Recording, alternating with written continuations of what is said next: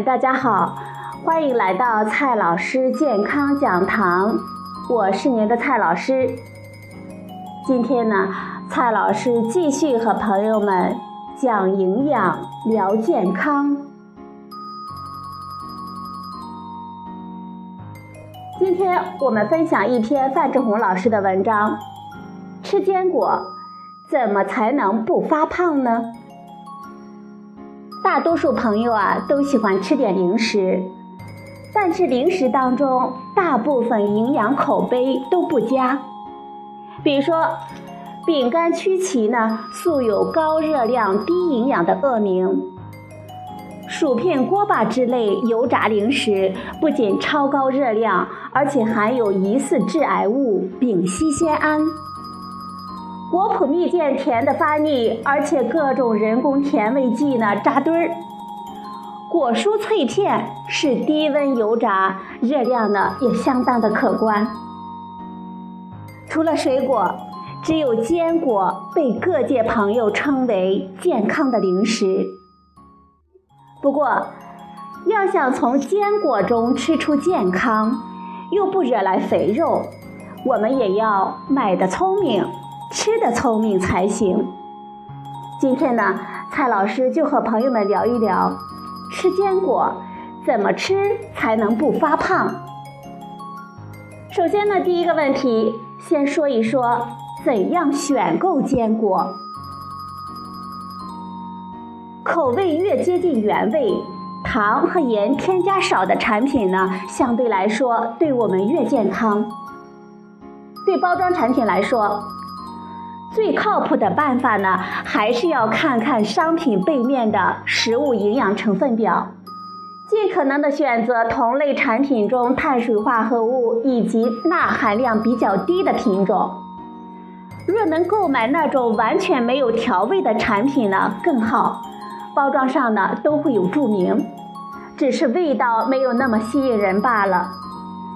如果您有口腔溃疡、咽喉炎等情况，不要选择那种过于干燥的产品，比如说烤、油炸过的产品，盐、糖和香辛料最好也没有，因为加入大量的盐、糖并烤箱的坚果，会迅速的吸收我们口腔和咽喉中的水分，造成我们口干舌燥、咽喉黏膜抵抗力下降。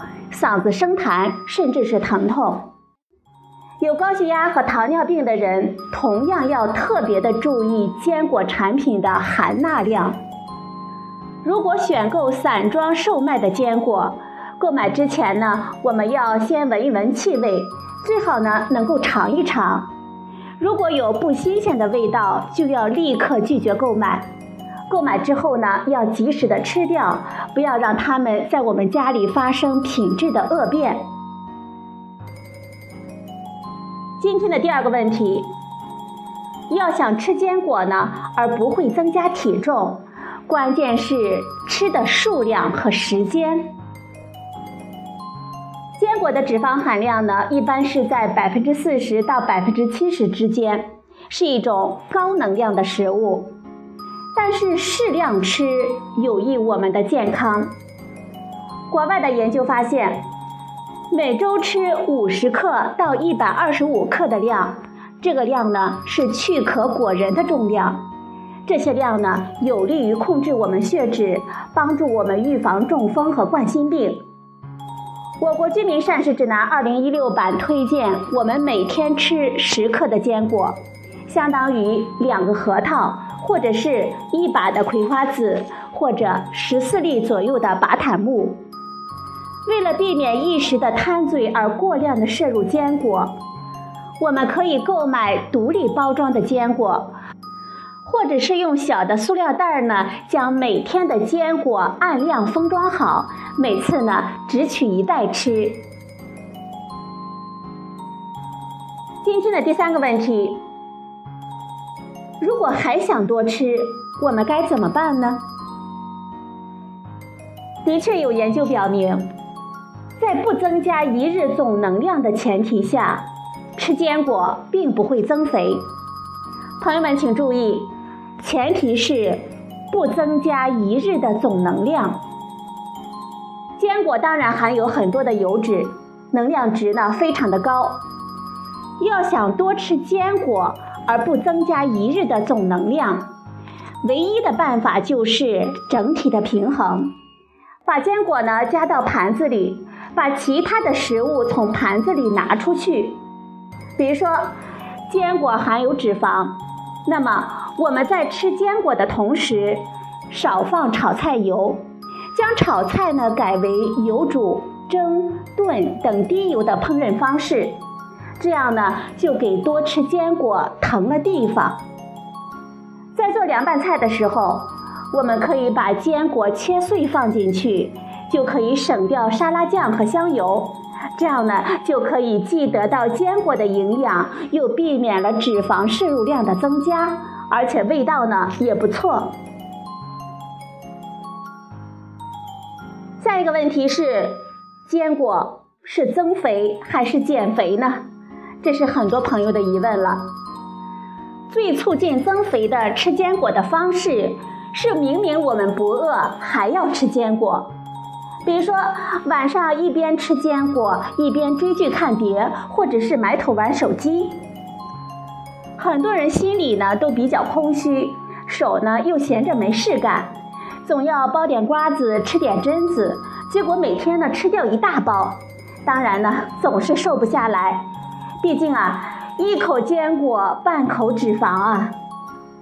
解决这个问题的方式，就是给自己呢找到有用的事干。我们人啊忙起来，心灵呢就充实起来了，自然呢就不把心思放到吃零食上了。当然，坚果对减肥也未必不能做贡献。一方面，坚果的饱腹感比较强，我们推荐用它作为备荒零食和加餐。比如说，我们可以把坚果呢放到我们的手包里，或者是办公桌的抽屉里，在两餐间使用。比如说，上午的十点半，下午的四点半各吃一点。也可以用坚果配点水果，或者是水果干做下午点，这样呢可以有效的推迟饥饿的到来。避免下一餐之前，由于餐前过分饥饿，使食欲太过旺盛，无法控制食量。另一方面，多数人的早餐食物数量不足，质量呢也不够高。有研究表明，早上吃主食的时候配一些坚果，不仅能够带来幸福的满足感，延缓午餐前的饥饿到来。